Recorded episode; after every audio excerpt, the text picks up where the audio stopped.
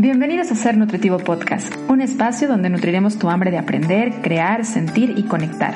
Soy Griselda Jiménez y junto a grandes colegas de la salud y buenos amigos, compartiremos contigo ciencia y experiencia para nutrir tu ser. Los hábitos son la base de las conductas. Si observamos a detalle nuestros días, está construido por varias acciones que hemos aprendido y que repetimos con tanta frecuencia y que hacemos con una facilidad que casi se convierten en algo automático. Esos son nuestros hábitos y son justamente la base con la que se construye el estilo de vida. La pregunta es, ¿con qué hábitos estás construyendo tu estilo de vida? ¿A dónde te están llevando en relación a tu salud física, mental y espiritual esos hábitos que realizas con tanta facilidad? ¿Sientes tú que necesitas reestructurarlos o que necesitas tomar algunas decisiones diferentes para tener un estilo de vida más saludable? Si tu respuesta es sí, escucha este episodio. Si tu respuesta es sí, pero no sé cómo, sí, pero ya lo he intentado y no me funciona, los viejos hábitos vuelven a fluir y salir a flote, este episodio también es para ti.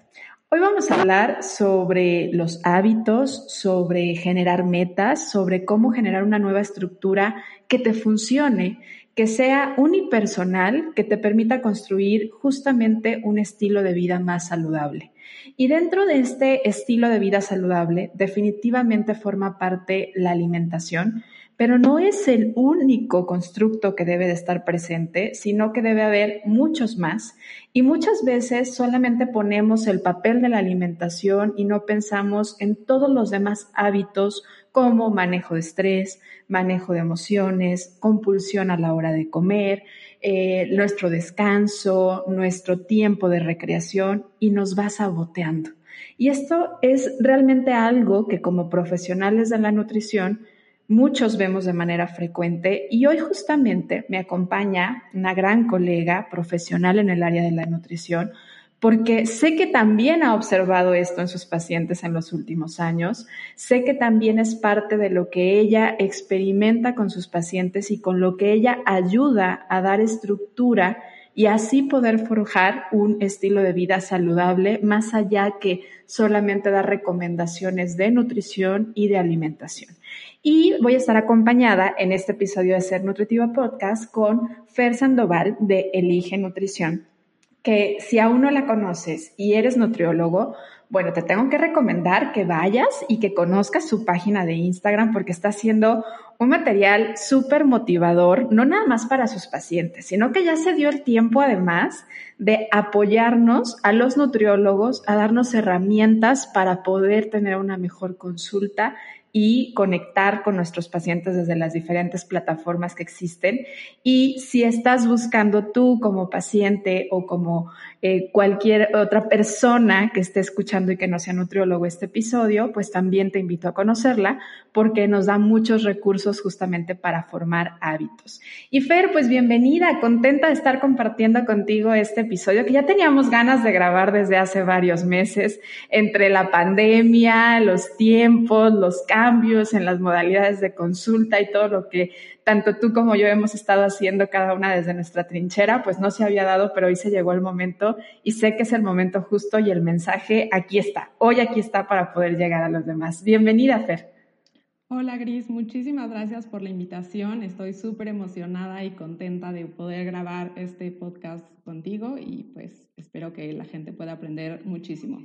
Yo estoy segura que sí. Eh, ojalá se mantengan tan interesados como yo, porque además Fer es de las personas más organizadas que me ha tocado con las que he grabado un episodio, porque me mandó un, una, una, una estructura de, de lo que ella quisiera platicar y jamás me había pasado y me encantó esta parte de que alguien tenga esta, e, e, este adelanto de decir, a ver, yo quiero hablar de esto y qué padre porque entonces podemos llevarlo de la mano y además que me encantó el tema que escogiste, porque definitivamente yo creo que los hábitos son sin duda la base de un estilo de vida. Y al hablar de estilo de vida, sé, y tú misma me lo dijiste, tanto hábitos como estilo de vida son dos palabras que están, dos frases que están altamente trillados en los últimos años, ¿no? Y, y no te pongas a dieta, genera un estilo de vida, y es que el estilo de vida Pero en realidad es que si nos vamos a profundizar en qué es un hábito y en que a partir de los hábitos es que nosotros vamos a tener una cierta forma de vivir,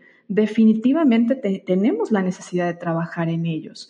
Y muchas veces no enfocamos ni los profesionales ni las personas a generar cambios en estos hábitos, en esta conciencia, en estas ideas con las cuales los hábitos pues se van repitiendo y entonces entra esta, esta parte irónica de querer ver cambios haciendo exactamente lo mismo. Entonces, pues creo que definitivamente es un tema altamente necesario de hablar. Y Fer, antes de que entremos de lleno, me gustaría pedirte que me ayudes a presentarte un poco. Sé que acabo de hablar un poco de lo que haces, pero es un poquitito de todo lo montón que has hecho en estos años. Cuéntanos eh, quién es Fernanda y cómo llegó a Elige Nutrición y por qué hoy hace lo que hace. Muy bien, claro que sí. Pues yo soy María Fernanda Sandoval Saltijeral, soy nutrióloga, estudié la licenciatura en Nutrición y Ciencia de los Alimentos en la Ibero hace, bueno, ya me gradué hace casi 10 años. Luego hice una maestría en Nutrición y Metabolismo en Barcelona y la verdad es que de toda la vida me ha encantado justamente el trato con el paciente, motivarlos, inspirarlos y, esto de, de, demostrarles que realmente un estilo de vida saludable puede ser súper placentero y súper lindo todo este camino. Entonces, todos estos años eh, siempre dado consulta, pero me daba cuenta que, que, justamente muchos de los nutriólogos o lo que nos enseñaron en la carrera era como que eh, cómo iba solo a dedicarte a ayudar a la gente, como a bajar de peso, como que eso todo el mundo lo hacía, ¿no? Entonces, yo me di cuenta que a través del Instituto Elige Nutrición, que, surge apenas este año, yo quería también decir a los nutrólogos que está increíble también la parte este, clínica, la parte de ayudar al paciente, y eso es lo que he tratado de hacer ahora, combinar mis dos pasiones, que es por un lado seguir viendo pacientes a través de mis dos consultorios y por otro lado apoyar a otros nutriólogos a que también ayuden mucho más a sus pacientes desde un enfoque más integral y más de motivación. Eso un poco en resumen. Ok, qué padre porque ya encontraste dos pasiones y dos formas de conectarlo y al final es lo mismo, ¿no? O sea, pero también es ya como este espíritu de trascendencia de lo voy a llevar más allá de lo que yo alcanzo a hacer con mis pacientes y convertirlo en algo más transgeneracional, ¿no? Como de, a ver, más generaciones de nutriólogos y entre más estemos conectados y sensibilizados a que el tema de la nutrición no es exclusivo y, no debemos de focalizarlo a un tema de pérdida de peso y en donde sí tenemos que dar una estructura al paciente para poder cambiar no solamente eh, las conductas, sino el pensamiento, que al final son la base justamente de las conductas. Eh, detrás de toda acción hay un pensamiento detrás de toda conducta que hacemos de manera muy natural, a lo mejor ya hasta de modo automático en nuestros días, hay un pensamiento propio, escuchado o aprendido de nuestra familia, de nuestra cultura, reforzado por también eh, algunos profesionales de la salud, de la nutrición, que de repente nos dicen, es que tú tienes que comer cinco tiempos de comida al día y habrá personas que a lo mejor, pues, una, no se acomoda, dos, no le cae bien, no tiene hambre, eh, su ritmo de vida no se los permite, sin embargo, tienen esta idea ¿no? Que también porque justamente los profesionales de la salud muchas veces somos quienes vamos metiendo, instaurando esta ideología que no funciona de manera generalizada. O sea, no podemos creer que todo le va a funcionar a todos. Claro, y que porque a un paciente le funcionó algo, quiere decir que todos y a todos les va a servir la misma fórmula y pues para nada, ¿no? Creo que todos los planes y todos, incluso todas las formas de llegar a abordar un paciente, tiene que ser de forma personalizada. Y a mí es algo que me ha encantado de lo que he visto que tú haces y que estás compartiendo con generaciones de nutriólogos justamente, que es, a ver, hagamos material. A ver, dejemos de pensar que un plan de alimentación debe ser la única fórmula de abordar al paciente.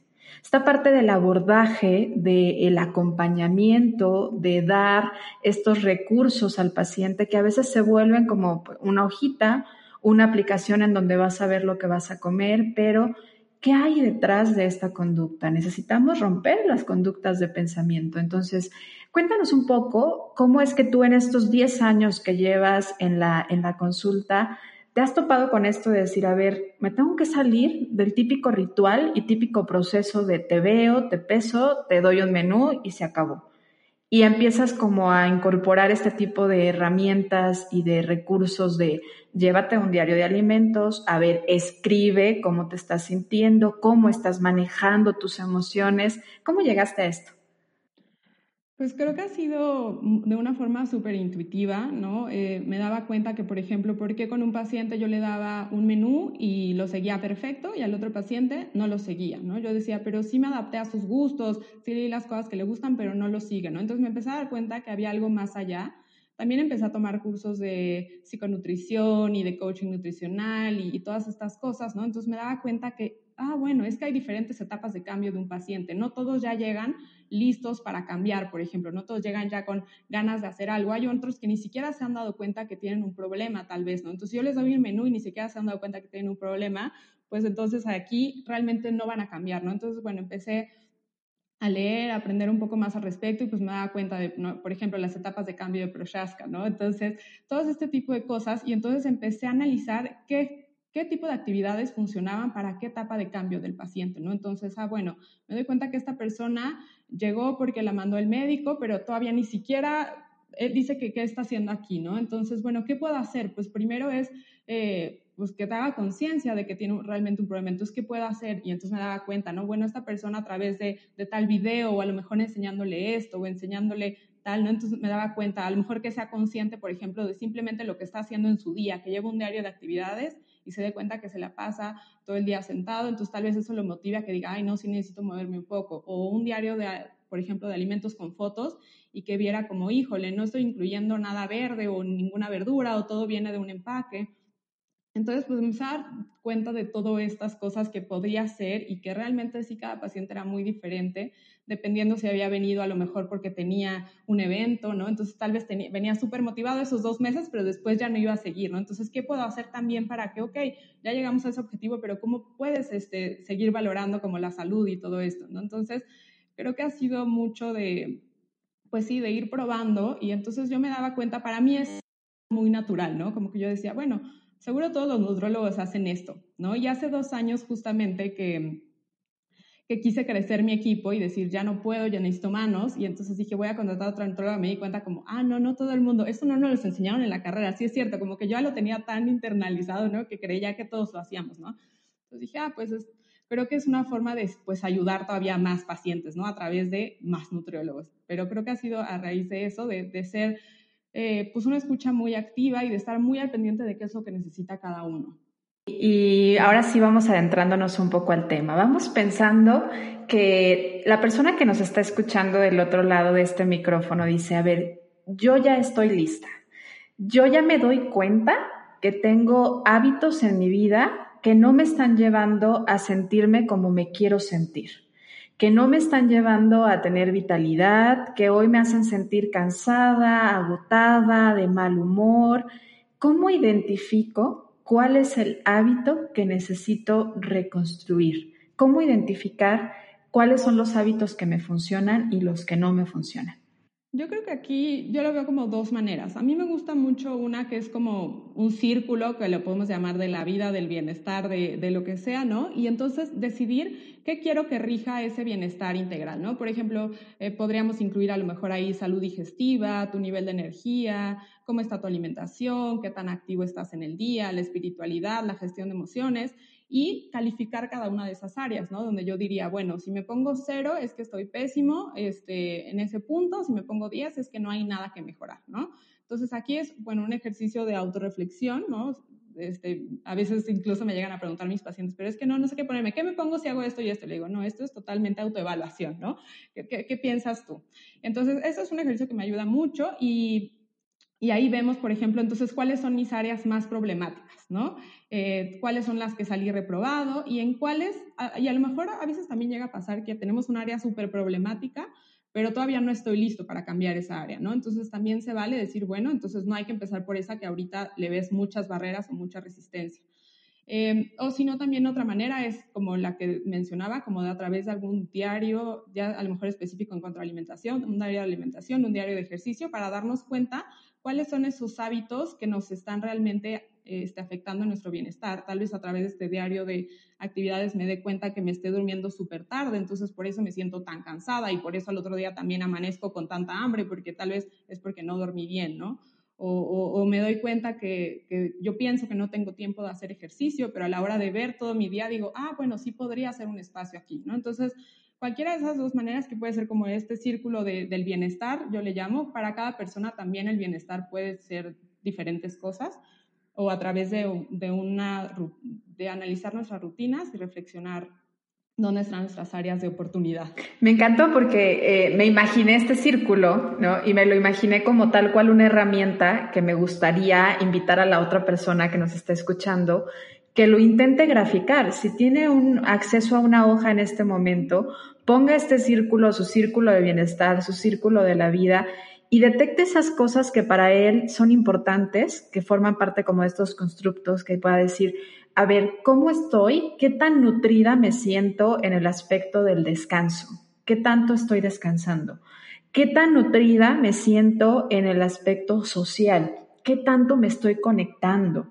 ¿Qué tan nutrida me siento en el tema de la alimentación? ¿Realmente le estoy dando el valor a la alimentación que debe de tener? ¿Qué tan importante o qué tanto estoy dedicando de mi tiempo a tomar acciones de autocuidado, ¿no? Como el baño con intención, de meditación, de relajación. ¿Cómo estoy trabajando la espiritualidad? Y esto además es algo importante que como profesionales de la salud estemos sensibles a que la salud no radica en una sola cosa, que no todo empieza por la comida y que no todo es por lo que comes. Ahorita decías, y me parece súper valioso, porque decías, es que a lo mejor estás cansado porque no dormiste. Y tal vez si duermes bien, tu cuerpo no necesitaría consumir tanta cantidad de energía o tanta cantidad de café. Y entonces lo sacas de esto, no tienes fuerza de voluntad y no puedes dejar de tomar café. No, o sea, estás cansado, ¿sí? El café no te va a solucionar el problema del cansancio, te va a activar, va a ser paliativo al momento, pero realmente no va a dar la solución. Si no cambias ese hábito que está detrás, que es el mal dormir, entonces pues tus hábitos de vida van a estar afectados. Y ahí es donde a veces eh, el hecho, me imagino yo a una persona con esta, con esta condición que acabas de poner en, contexto, eh, me lo imagino que pues, le das un plan de alimentación y dice, no, pues yo no puedo, o sea, a mí me está dando de desayunar nada más esto, yo me muero de hambre porque he dormido tres horas, mi cerebro ha seguido trabaje y trabaje toda la noche, mi cuerpo no pudo reparar y entonces mis órganos están así como de necesitamos energía, ¿sí? Entonces, pues obviamente va a necesitar a lo mejor más alimento. ¿Y de qué se sale esto? De, pues a ver, no todo empieza y no todos pueden empezar con la parte de la alimentación, porque a veces el trasfondo no es lo que comemos. La comida a veces es la solución temporal que le estamos dando para poder como cubrir eso que no estamos cubriendo. ¿Y cómo podríamos, a una vez que ya identifiquemos, vamos, vamos pensando que yo ya identifiqué que mi problema está sobre, yo hice un diario de alimentos, le tomé foto, que se me hizo una herramienta bien interesante, le tomas foto, no para que el nutriólogo te juzgue, no para que el nutriólogo te revise, o sea, es para que tú lo hagas visible, porque no puedes trabajar en mejorar algo si no lo ves, si no sientes esa necesidad, si no conectas con que me di cuenta, es la base de todo cambio. Si no nos damos cuenta, entonces estamos obedeciendo a alguien más y estamos repitiendo la fórmula de cualquier otra persona menos la nuestra.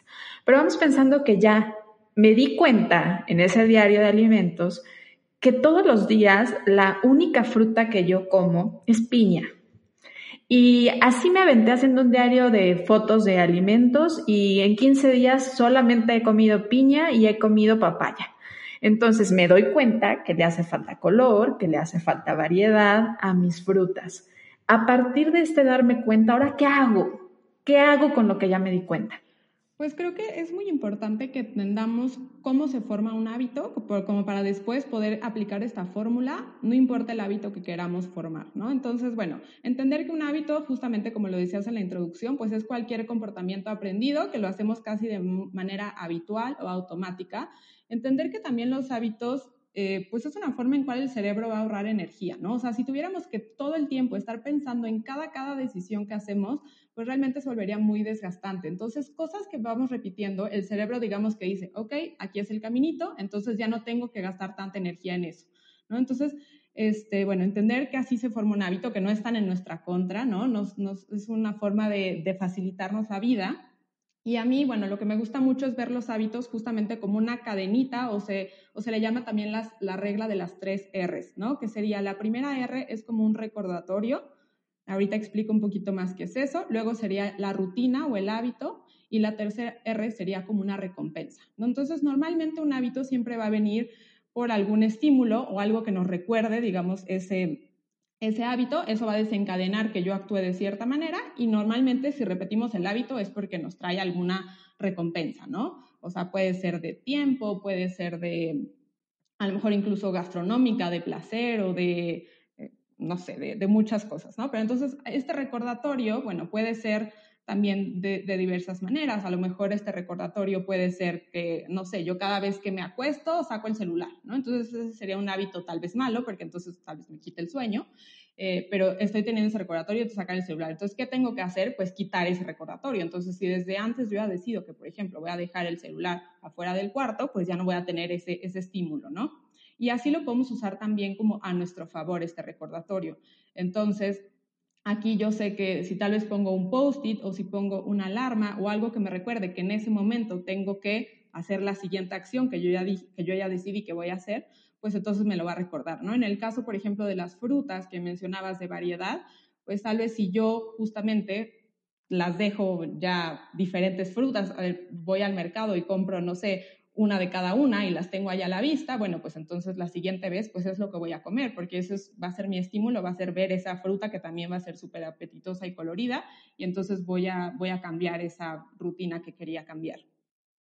Y pues así nos, o sea, yo recomiendo también mucho como pensar en hábitos o empezar a crear como cadenitas o como rutinas, ¿no? rituales, que también les llamamos mucho, ¿no? Es como este ritual de la mañana o ritual de la noche, porque entonces es una manera de aplicar este mismo esta misma cadenita de hábitos, pero podemos unir varios hábitos que entonces nos traen todavía más beneficios, ¿no? Puedo yo hacer a lo mejor una cadenita en la cual, este, bueno, cuando me despierte, después de lavarme los dientes, entonces voy a hacer 20 eh, sentadillas y 10 lagartijas, ¿no? Entonces, de no hacer nada, claro que eso es algo muy bueno y de ahí se va a desencadenar a que me voy a dar una recompensa que va a ser tomarme mi tecito delicioso con calma, ¿no? Entonces, yo sé que si hago las lagartijas me voy a tomar mi delicioso té, entonces se empieza a volver como una recompensa y entonces es algo que yo ya quiero repetir al otro día para volverlo a hacer, ¿no? Esto lo puede aplicar a alguien que le guste pues, cualquier bebida, ¿sí?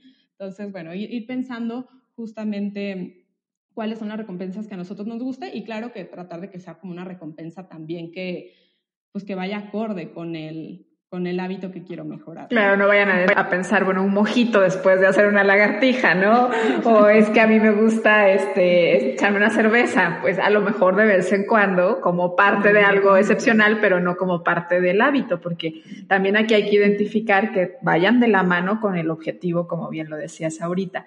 Entonces, la primera, dentro de estas tres R, que se me hizo una herramienta muy interesante, es que es recordatorio. Necesitamos un recordatorio. La segunda R, ¿cuál es? La rutina o el, ritual, que además los rituales y las rutinas las vamos forjando desde pequeños. O sea, ahorita que estabas platicando esto, yo estaba pensando en mi sobrinito, que es como, él tiene ya una rutina y te la puede decir, es que nosotros después de hacemos de comer y después de hacer de comer le ayuda a mi mamá a recoger tal cosa y después de, y él ya se lo sabe. Entonces, es algo que de alguna forma automática lo empiezas a hacer a partir de la repetición. Pero la tercera R es súper interesante porque si tú no sientes un beneficio, si tú no sientes un estado de bienestar después de hacerla, difícilmente lo vas a estar repitiendo. O sea, ¿cuánto tiempo vas a aguantar el estar haciendo algo, por más que tengas un recordatorio, que tengas un ritual, si tú no sientes una recompensa?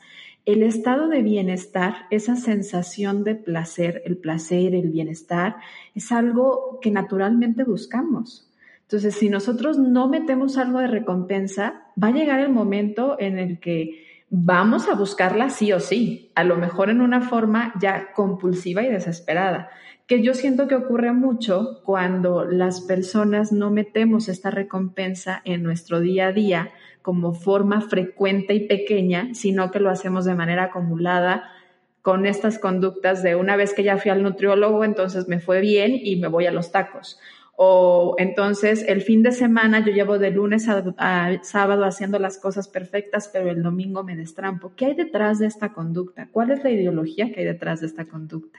Claro, muchas veces queremos justamente sustituir un mal hábito que claro que lo estamos repitiendo porque nos genera cierto placer y, satisfacción en ese momento por algo que realmente no nos genera ni un poco de placer ni un poco de bienestar. Entonces es algo que no vamos a sostener en el tiempo, ¿no? Si por ejemplo yo disfruto muchísimo comerme un chocolate o X después de la comida, es porque me está dando el placer del chocolate, ¿no? Yo no puedo decir simplemente lo voy a cambiar por un vaso de agua, porque pues no, no me va a aportar lo mismo, ¿no? Entonces, creo que debemos de ser también muy estratégicos, digo, desde como los pacientes y también como odontólogos, de, de realmente sustituir por algo que, que también traiga este, este bienestar o este placer y que no, lo, no voy a cambiar a lo mejor justamente los tacos dorados, ¿no? Que la grasita y así tiende a gustarnos por solamente lechuga sin ni siquiera aderezo, ¿no? Entonces hay que, hay que buscar siempre este, pues que esta recompensa también nos genere placer para que lo podamos seguir repitiendo y repitiendo con el tiempo.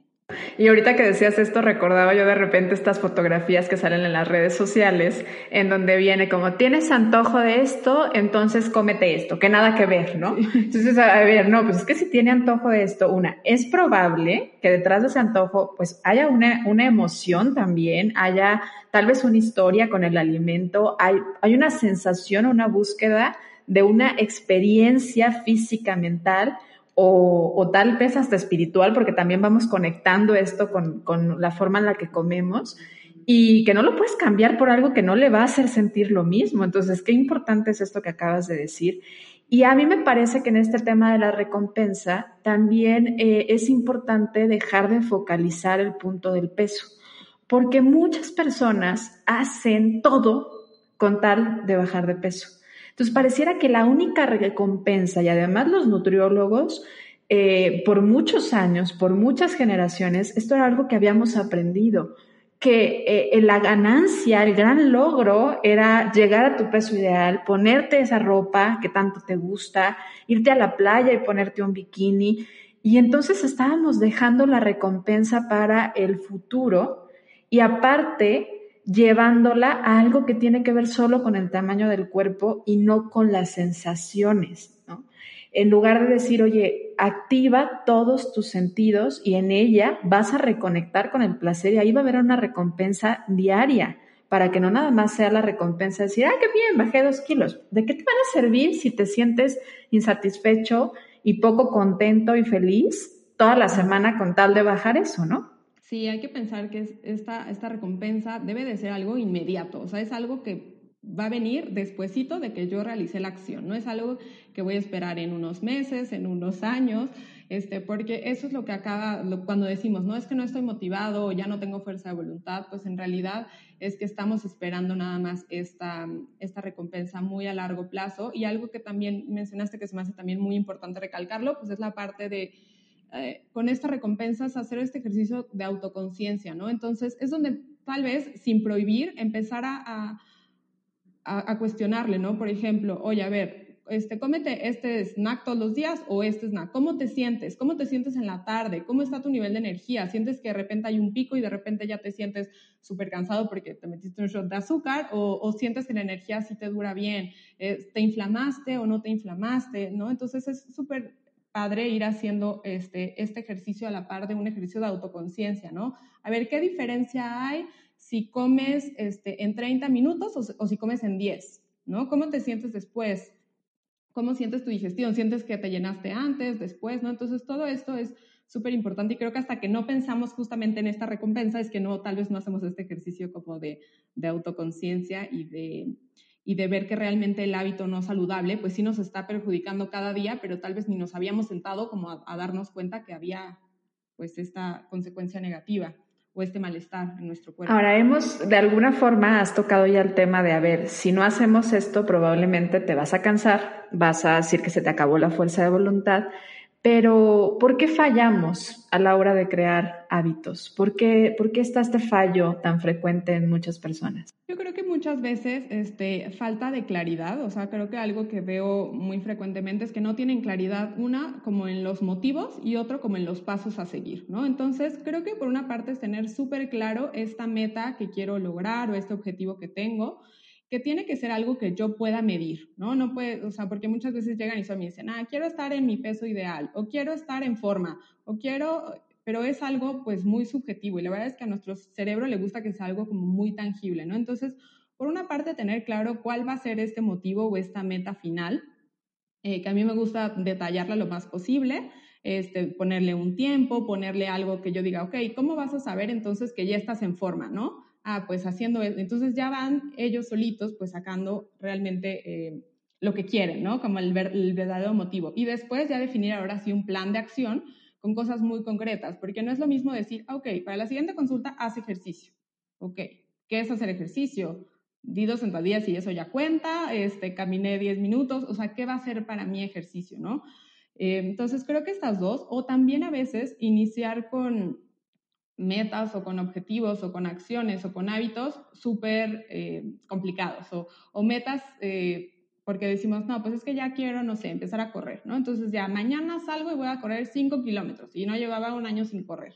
Entonces, claro, el otro día te duelen las piernas, te sientes súper cansado y ya no vas, ¿no? En cambio, yo les digo, empiecen por algo que les parezca ridículamente fácil, ¿no? Este, voy a salir y voy a correr, no sé, 500 metros, pero mañana 500 metros y pasado 500 metros y así durante 30 días, ¿no? Después es probable que tú solito digas, ah, bueno, ya voy a hacer 800, ya voy a hacer un kilómetro y tal vez en un año pues ya corra el medio maratón. En cambio, si hoy empiezo y hago tal vez los 10 kilómetros en un solo día, lo más seguro es que después ya no lo mantenga. ¿Por qué? Porque me cansó, porque era mucho para ese momento, ¿no? Entonces creo que lo mismo pasa también con la alimentación, ¿no? A veces o llegan pacientes y en la primera consulta quieren cambiar todo a la vez, ¿no? Me dicen, no, es que te juro que estoy súper motivada, entonces ya quiero hacer ejercicio y dame la dieta más estricta de la vida y, todo. Y entonces yo siempre les digo, no, o sea, hay que, hay que elegir primero, prefiero que ya te sientas súper seguro con esto y ya nos vamos al siguiente, ¿no? Que, que sería como elegir este hábito roca, como lo que decíamos en el primer ejemplo, ¿no? De, este, bueno, solo voy a cambiar el ejercicio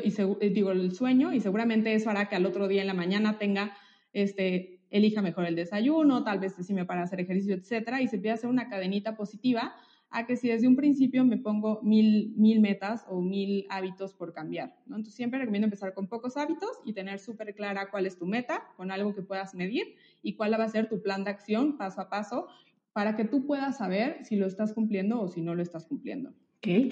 Y dentro de las metas, eh, bueno, una característica, y la acabas de decir, es la parte de poder medir. Una de las, de las herramientas que utilizamos los nutriólogos justamente se llama PAM, que dentro de ello pues tenemos el establecimiento de las metas con los signos y síntomas que podemos como evaluar del paciente. Y esto es importante que el paciente lo conozca. A ver, vamos a estar midiendo esto. Una, porque a él le va a ir permitiendo ir valorando su avance y además ir como reforzando lo que va logrando o comprometiéndose con lo que siente que no está teniendo un cambio. Y la otra también por algo que yo he intentado resaltar varias veces durante esta conversación, que es dejar de focalizar también en el peso. Uno de los grandes errores del profesional de la nutrición por mucho tiempo ha sido esto, porque el peso es algo que no va a cambiar de la noche a la mañana. La composición corporal, si bien puede tener movimientos, no deben de ser radicales. Y si tú ves al paciente cada 15 días, porque sé que hay gente que los ve cada semana, a mí me parece realmente totalmente innecesario, pero vamos pensando que los ven cada 15 días o tres semanas. ¿Realmente crees que pueda haber una necesidad de estarlos midiendo todo el tiempo? Y por el otro lado, un cambio realmente que pueda el paciente sentir o tangir de decir, híjole, sí valió la pena o sí es lo que quiero hacer, realmente no necesitamos estar evaluando el peso, ni siquiera las medidas antropométricas con tanta frecuencia. Yo creo que una de las cosas importantes por eso de establecer metas es también metas que tengan que ver con el estilo de vida, no nada más con los números corporales, que como lo decías ahorita, o sea, te vas a poner la meta de hacer ejercicio, pues ¿cómo lo vas a medir? ¿Por frecuencia? ¿Cuántas veces a la semana lo estás haciendo? cuántos kilómetros vas a correr, cuántos minutos vas a hacer. Si lo mejor lo que tú quieres es eh, dejar de ser, a lo mejor que siempre nada más quieres hacer un tipo de actividad física y solo haces cardiovascular, pues a lo mejor empezar a generar esta herramienta de establecer días para poder hacer otro tipo de ejercicio. Si tal vez dentro de, este, de, esta primera herramienta que compartías te das cuenta que tu necesidad ni siquiera está tan hambreada en la parte de la alimentación o el descanso o el movimiento y es el contacto social y que tal vez estés comiendo más por aburrimiento o por necesidad de compartir y de estar con otras personas, pues a lo mejor tu meta puede ser eh, no sé, si estamos en aislamiento como deberíamos de estar en este momento todavía, pues hacer una fiesta por Zoom, ¿no? O, o, de repente hablarle a tus papás o hacer una actividad que te permita sentir que conectas con las personas una vez por semana, porque tal vez no te das el tiempo de hacerlo. Esto sucede mucho con las mamás. Eh, las mamás de repente de niños pequeños están tan metidas en la parte de la crianza, el trabajo, las casas, y de repente se olvidan de la importancia que tenemos a nivel eh, como seres humanos de ser seres sociales y se desconectan con esta parte social y entonces llega un momento en el que la comida las divierte, las acompaña y por eso comen. Entonces, identificar por eso cuál es el hábito que tienes que, creo que es la base, y luego ponerle un número, como bien decías, con las metas. Sí, creo que eso es un error súper, súper frecuente, ¿no? O sea, yo siempre digo, ¿cuál, ¿cuál es tu meta? No, pues bajar tantos kilos o, o, tal. Y digo, es que eso no es una buena meta porque es algo que tú no puedes controlar. O sea, tú puedes hacer ciertas acciones que tal vez como resultado te traigan la pérdida de peso, pero no te pongas en cosas que no están en tu control, ¿no? Es como si, no sé, yo poniendo otro ejemplo totalmente diferente, pero a través de Instagram, yo diga, es que yo quiero subir 10 mil seguidores en tanto tiempo. Bueno, eso es algo que tú no puedes controlar. Tú puedes ser constante y publicar diario, tú puedes contestar todos los días, pero tú no puedes controlar cuántas personas te van a seguir. Un poco lo mismo pasa con el peso y con cualquier cosa. Entonces, pongámonos metas que realmente estén dentro de nuestro control, porque entonces si no es que también nos frustramos y sentimos que todo esto en lo cual he avanzado pues no está sirviendo de nada. Así es. Y, yo creo que uno de los puntos también aquí es el hecho de monitorear, ¿no? O sea, como hacer este monitoreo que a veces se lo dejamos mucho responsabilidad al profesional. Pero el monitoreo yo creo que debería de ser algo que también debería de hacer la persona eh, de manera casi diaria. Es esta introspección de decir, a ver, como voy en el camino que quiero ir, tal vez al principio de los hábitos, y me parecería importante resaltarlo, tenga que ser un tanto forzado hasta que se vuelva algo natural, porque como tú lo decías, es, es, una ruta, es un caminito que de manera ritual tu cuerpo y tu mente ya entendieron que después de esto sigue esto y después de esto sigue esto. Pero al principio, pues es como cuando vas por un camino a tu trabajo, el primer día que vas a trabajar, pues vas a ir con toda la atención. Vas a ir poniendo atención a qué hay aquí, qué hay de este lado, y luego llegas ya cuando vas 10 años al mismo lugar, ya ni siquiera te fijas, ¿no? Pasa lo mismo. Al principio vas a tener que poner atención. ¿Y cómo ponemos o en qué poner nuestra atención para ir monitoreando estos avances o el camino a la meta o no? ¿Qué tendríamos que poner atención? Yo soy súper pro de los registros. Eh, pueden ser obviamente de diferentes maneras. Hay quien nos funciona mucho, por ejemplo, a través de una agenda y entonces llevar ahí un rastreador de hábitos eh, de manera manual. Existen también muchas aplicaciones donde hay cadenas de meta y ahí lo puedo ir anotando puedo tener algún pizarrón, puede ser igual a través de fotos, pero yo sí lo recomiendo mucho, ya que el simple hecho de supervisarte te recuerda justamente qué quieres lograr, o sea, todo el día es recordar esta meta que tengo, te permite probar, evaluar y también como que corregir este plan de acción, ¿no? Tal vez veo que eh, pues no, él lo cumplió en un 50%, tal vez valga la pena ahí reestructurar como la estrategia, ¿no? Este, algo que también siento que, bueno, yo recomiendo mucho cuando apenas estamos iniciando un hábito, sí tratar de ser lo más constantes posibles y, y no tan flexibles, ¿no? Porque eso es lo que decíamos, al final se va a hacer de repetición. Entonces, si yo lo hago, si yo me empiezo a dar desde el día 3, bueno, hoy no lo voy a hacer, pero entonces mañana sí, entonces va a ser muy difícil que instalemos ese, ese hábito o ese caminito y ya que una vez ya que es un hábito, pues podemos este, obviamente ser flexibles y no va a pasar absolutamente nada, ¿no? Algo que yo también recomiendo mucho en, en este rastreador de hábitos es también llevar el control, digamos, de qué tanto esfuerzo nos está implicando ese hábito. Por ejemplo, decir a lo mejor en una escala del 1 al 5, donde 1 no me implica nada de esfuerzo ni físico ni mental y donde 5 me implica un gran esfuerzo. Entonces, hoy me paré a hacer ejercicio y, vi que, híjole, fue un esfuerzo de 5. Me estuve peleando 10 minutos con mi cabeza de si voy, no voy, es que dormiste mal, es que estás muy cansado. Y entonces, bueno, ahí pondría a lo mejor 5, pero fui. ¿no? Y, vamos a irnos dando cuenta con que conforme pasan los días, este esfuerzo normalmente empieza a, disminuir, ¿no? Entonces, eso quiere decir que ya se está formando el hábito. Entonces, es una buena forma porque no tenemos como que un foquito verde que diga, ya tienes este hábito, ¿no? O ya no lo tienes, está en rojo, sino que nos podemos ir dando cuenta de, bueno, qué tan constantes somos y qué tanto esfuerzo nos está implicando. Algo que también a mí me gusta mucho, por ejemplo, para ciertos pacientes que creen que no les gusta tal cosa o así, por ejemplo, eh, eh, hablando otra vez del ejercicio, ¿no? Este, registrar y observar cómo se sentían antes y cómo se sentían después, ¿no? Entonces, por ejemplo, antes este, tenía flojera, decía no sé qué, eh, ya me quería dormir, tal, y después de hacer ejercicio, entonces ya me sentía súper de buen humor, con energía y tal, ¿no? Entonces, el darse cuenta, oye, todos los días me cuesta un buen, pero después de que lo hago me siento súper bien. Entonces, esto nos va a reforzar la idea de que se siga, ¿no? Tenemos este mito de que todo el tiempo tenemos que estar súper motivados o de que las personas que comemos bien o que somos los más motivados de la vida y tenemos algo diferente a los demás o que tenemos una super fuerza de voluntad, ¿no? Y la verdad es que no debemos de confiar, en mi, opinión, en ninguno de los dos. O sea, creo que incluso al deportista o a la nutrióloga que coma más saludable, a todos les implica siempre un esfuerzo, pero creo que la diferencia está justamente en la disciplina y en la constancia y en tener claro, pues, cuál es mi objetivo, ¿no?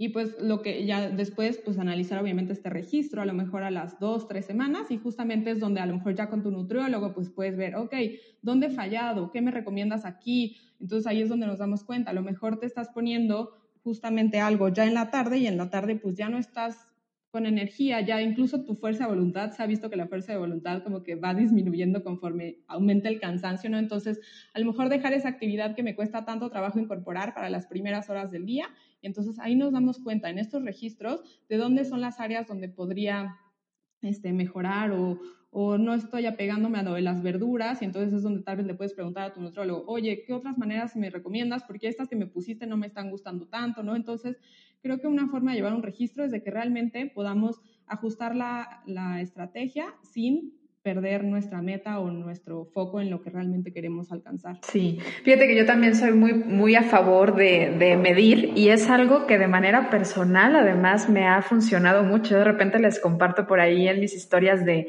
de Instagram que hago mes a mes mis registros porque sé que hay cosas que puedo hacer como de manera muy natural porque como bien lo decías, o sea, no es no es algo natural por una profesión, no es que en el título venga incluido que lo vas a poder hacer eh, eh, o que tú digas, bueno, tengo siendo deportista todo el tiempo y que todo el tiempo te vayas a sentir con las ganas física y mentalmente de hacerlo, sino que a veces, sobre todo al inicio, necesitas esta parte de la medición.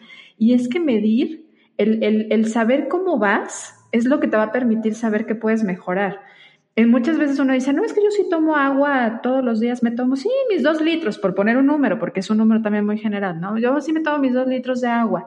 Y entonces lo empiezas a medir y te das cuenta que a lo mejor no es diario, que tal vez en realidad te estás tomando un litro y medio y que hay días en donde no tomas nada y lo generalizamos. Entonces, el medir es una forma perfecta para poder saber en dónde podemos mejorar. Esto es como las empresas, es como los negocios. Si tú no mides, no puedes saber tus áreas de oportunidades, tus áreas en donde puedes mejorar.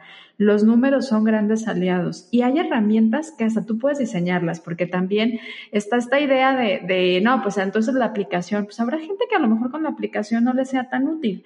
Yo, por ejemplo, soy mucho de impresiones y de tenerlo ahí y de palomearlo. A mí es una satisfacción ponerle una palomita que hoy bailé. Y es, es como, como wow, ¿no? O sea, ya es como firmar que sí lo hice y además como firmar ese compromiso de que mañana lo quiero seguir haciendo. Y al final del mes, el verlo y poderlo medir y decir, voy avanzando, y además con ese, con ese amor de que uno se debe de poner sus propias metas, o sea, no debe de ser algo eh, de manera impuesta por alguien más, porque si no, o sea, la verdad es que va a llegar el momento en el que vas a decir, que estoy haciéndole caso a esta persona, si no es lo que yo quiero. Por supuesto. Sí, la verdad creo que ayuda muchísimo justo el registro. A mí, por ejemplo, en, mi agenda viene el, el, hábito de meditar, que es algo que a mí me ha costado como muchísimo trabajo incorporar. Pero el simple hecho de poner el tachecito tres días seguidos, yo decía, no, hoy aunque sea cinco minutos, pero voy a meditar, ¿no? Entonces creo que también como para nosotros, o sea, no nos gusta como, como fallar, ¿no? Entonces también siento que los registros nos hacen pues esto, echarle un poquito de ganitas. Yo tengo pacientes que imprimen cartulinas o que ponen happy faces o, en tipo semáforo, verde o rojo. La verdad es que como a cada quien le funcione, pero sí llevar un, registro es súper, súper recomendable. Sí. ¿Y cómo, cómo reconocer cuando ya es un hábito? ¿Cómo reconocer y decir, a ver, esto ya, ya, ya lo logré? Yo, yo, diría eso, para mí el mejor indicador es cuando ya no te implique esfuerzo, o sea, ya lo haces de forma natural, ya no lo tienes que pensar tanto, ya no te peleas contigo misma por, hacerlo contigo mismo. Entonces, para mí ese es como el, mejor indicador. Oye, a mí me encantó esta que, porque nos decías, mide el esfuerzo. Eso jamás se me hubiera ocurrido a mí. Y, definitivamente hay cosas en las que todavía dicen, no, es que esto me cuesta más trabajo. Ahorita tú, por ejemplo, compartías de, a ti te cuesta trabajo la parte de meditar, ¿no? Eh, yo, por ejemplo, puedo hacer de manera muy natural y, en uno de estos meses que registré lo del agua, pues dije, esto ni siquiera lo debo de medir ya, o sea, ya me sale natural. Me, me cuesta un poco más y algunos meses me cuesta un poco más el hecho de, de, por ejemplo, hacer ejercicio físico. Esto ha sido mi coco desde niña y lo he compartido desde los primeros episodios, pero también confirmo mucho lo que nos acabas de platicar del estado de la recompensa.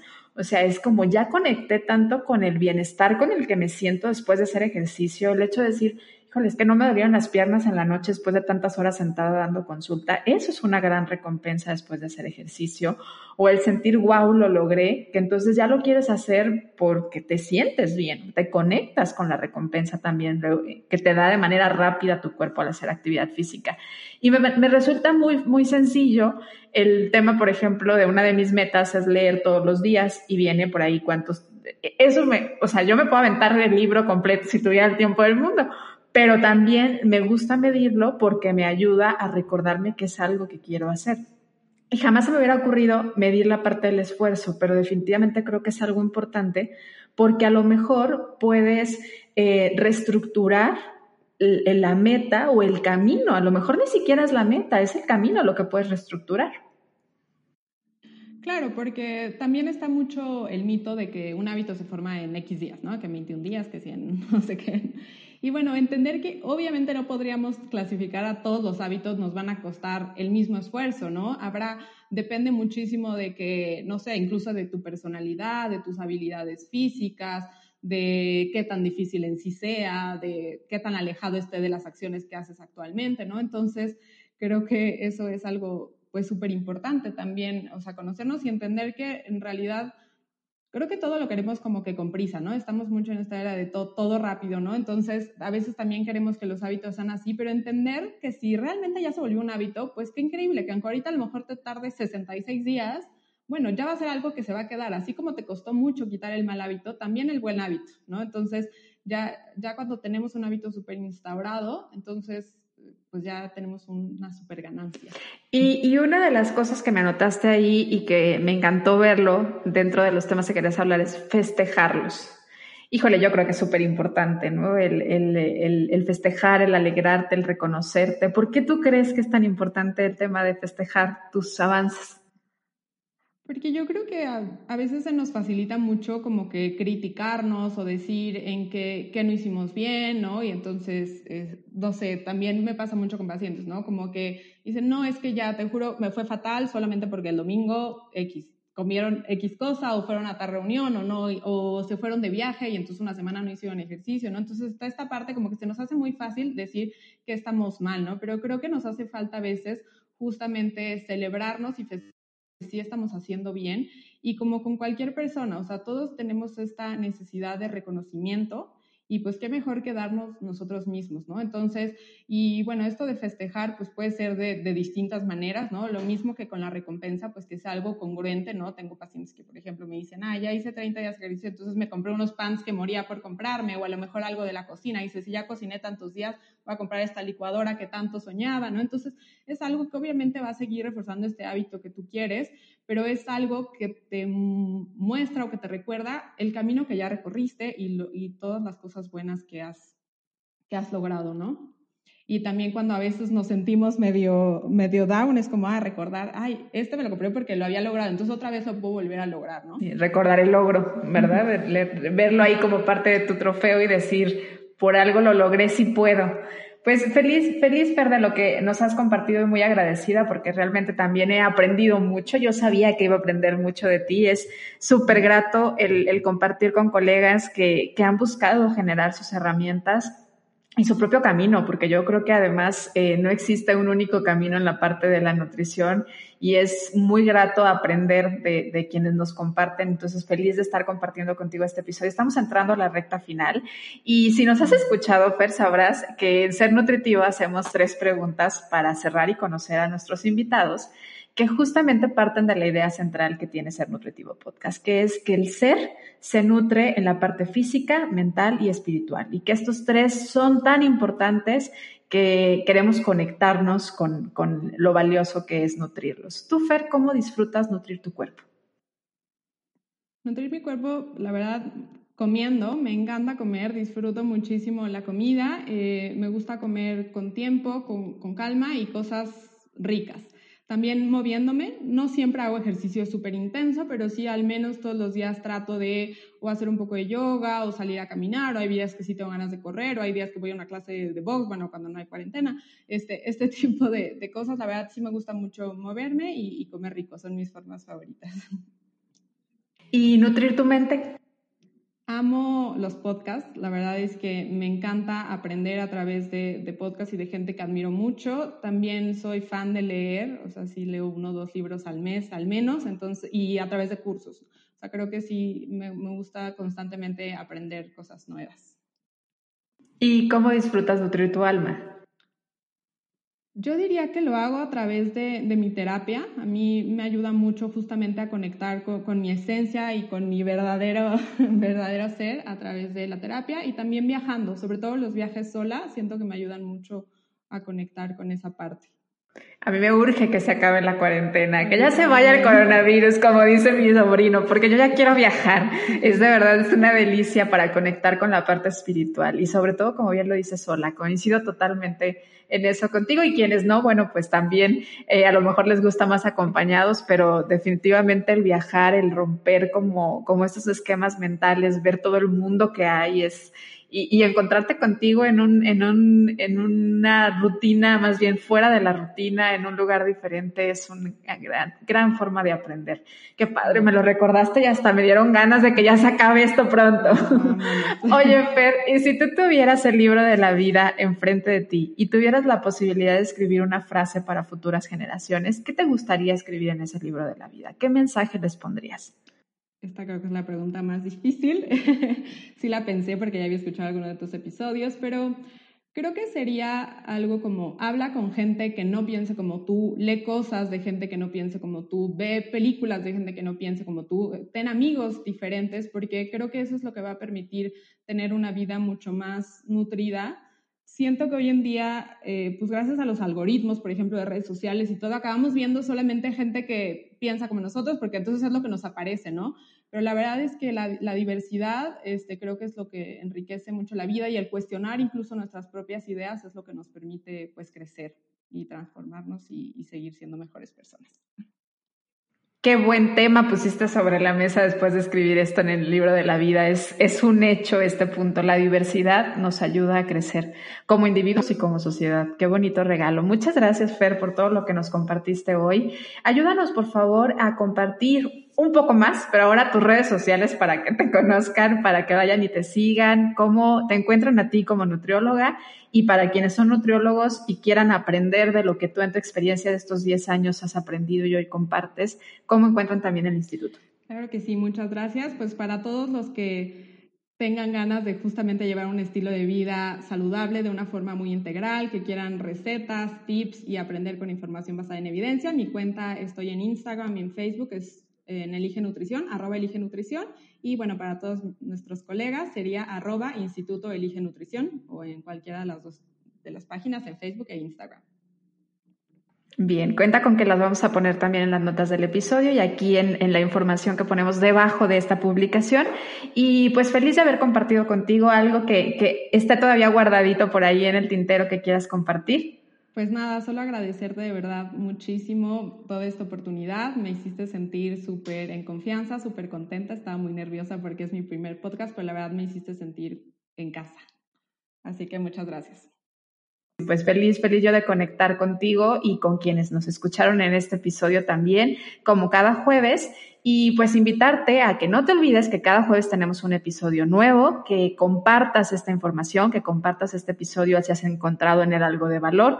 Yo creo que sí, yo si fuera tú sí lo compartiría porque sé que muchas personas están buscando generar hábitos más saludables y a veces no sabemos cómo, por dónde o qué necesitamos hacer. Y bueno, creo que aquí quedó más que claro que hay una fórmula que, que, hay un método y que además que este método debe de ir de acuerdo a cada persona, pero que sí hay un caminito para poder generar estos hábitos. Y pues te recuerdo que nos escuchamos entonces el siguiente jueves en Ser Nutritivo Podcast. Gracias por estar aquí.